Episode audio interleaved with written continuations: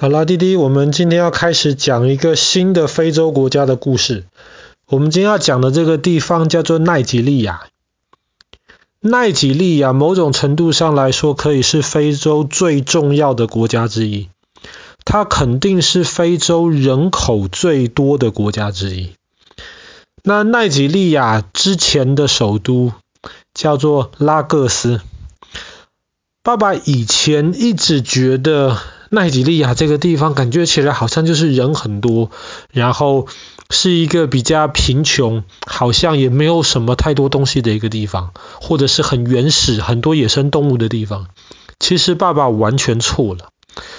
爸爸查了一下资料，发现拉各斯这个城市可以说是全世界生活起来最贵的城市之一，而且它也是全世界人口最多的城市之一。他们说拉各斯大概有住多少人呢？拉各斯大概有住快两千万人左右，基本上几乎是整个台湾的人口就住在拉各斯这个城市里面。它也被认为是全世界前二十大超级城市之一，而且这个城市还在变得越来越大。很难想象拉各斯是一个这么有规模的一个大城市。那这主要是因为爸爸之前孤陋寡闻，知道的东西实在是太少了。那拉各斯呢？这个城市的名字，它本来是由葡萄牙人开始发现的，所以这个城市原来的名字在葡萄牙文的意思就是湖泊，湖泊有点像英文的 lakes，在葡萄牙文就是 lagos。为为什么这个城市原来叫湖泊呢？是因为如果我们看现在拉各斯的地图的话，我们会发现它虽然是在海边，但是它在海边其实旁边有一个大湖，湖边还有很多沼泽，跟还有很多岛。那其实最早的拉各斯就是建立在岛上。那么如果我们现在去拉各斯观光的话，看到那个上面绝大多数以前葡萄牙殖民时代的这些建筑都是建在岛上。那为什么会建在岛上呢？那原因其实跟爸爸昨天讲的故事很像。当时欧洲人基本上只敢控制跟跟留在靠海的地方，到时候一有什么问题的话，他们只要搭上船就可以离开了，所以对他们也比较安全。那本来一开始拉各斯这个地方呢，其实位置就很重要，主要是它有一个非常好的一个港口。拉各斯港是基本上现在整个非洲最忙的港口之一，然后那个港口是可以水很深，是可以停很大的船。那么在几百年前的时候，英国人当时后来占领了拉各斯之后，他们就用拉各斯的这个港口当成他们的一个海军基地。然后昨天我们讲到，英国开始禁止把人当作奴隶拿去买卖的时候，他们就开始用英国的这些军舰去专门轰炸这些载奴隶的这些船。那么英国军舰当时主要的这个停泊的港口就是拉各斯。可是，在那个时候，拉各斯只是很多奈及利亚城市中间的一个，并不是特别重要的一个地方。后来最主要就是因为在奈及利亚发现了石油，而且是很多很多石油。奈及利亚现在每天生产的石油大概是全世界前几多的。那么我们知道，看阿拉伯就知道了，一发现了大量的石油，这整个国家就变得马上不一样了，开始有钱了。所以在那个时候，就吸引很多奈及利亚人跟其他国家的人，把他们吸到了拉各斯这个地方，他们就到了拉各斯来定居。所以这个城市越变越大，而且变得非常非常快。这个城市建了很新的港口，然后这个城市建立了新的很大的火车站，这个城市建立了很多新的高楼大厦。所以其实拉各斯是一个蛮繁荣的一个城市。但是其实蛮好笑的吧，应该这么说，也不能说好笑，也可以说可悲。为什么呢？因为奈及利亚虽然是全世界生产石油最多的几个国家之一，可是我们知道，你石油从地底下挖出来，不可以直接放进车子里面去的，这样车子不能开。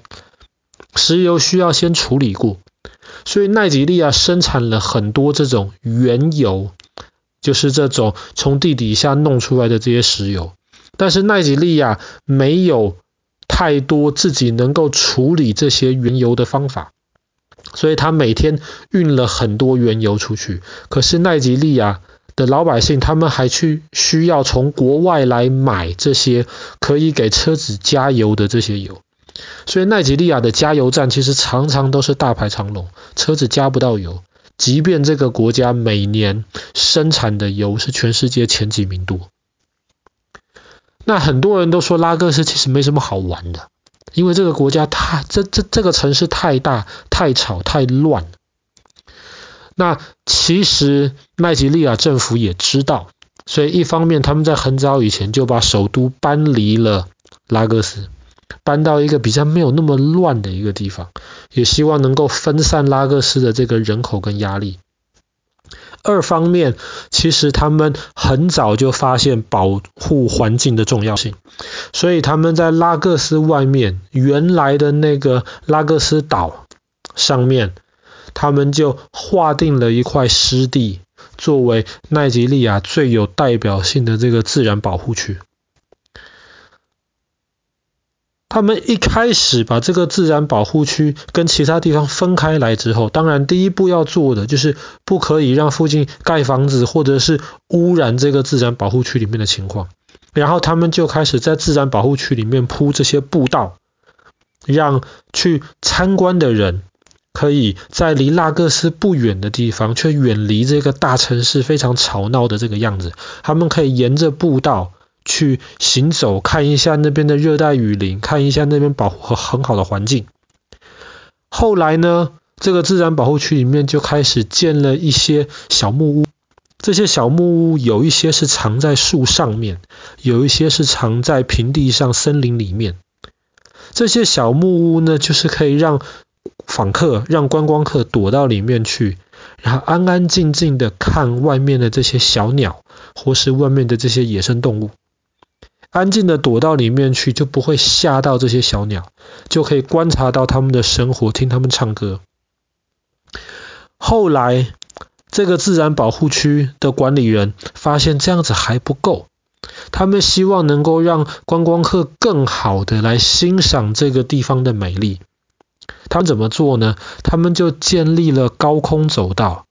这个走道有一些是像是用这些吊桥的方法这样子，他把这些走道盖到了这个树的那个树顶上面，所以你可以走在树上面往下看。那么在那边其实有非常多的鳄鱼啊，非常多的猴子，这些完在这些动物在完全不受人打扰的这些地方，你可以从这个高空步道。往下欣赏，这个是非洲其实最有名的一段高空步道。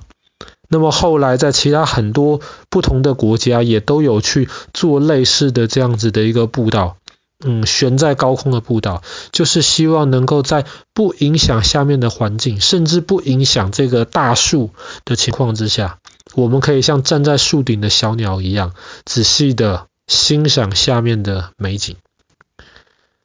那爸爸看到了这个地方之后，其实就对拉各斯这个城市很感兴趣啊。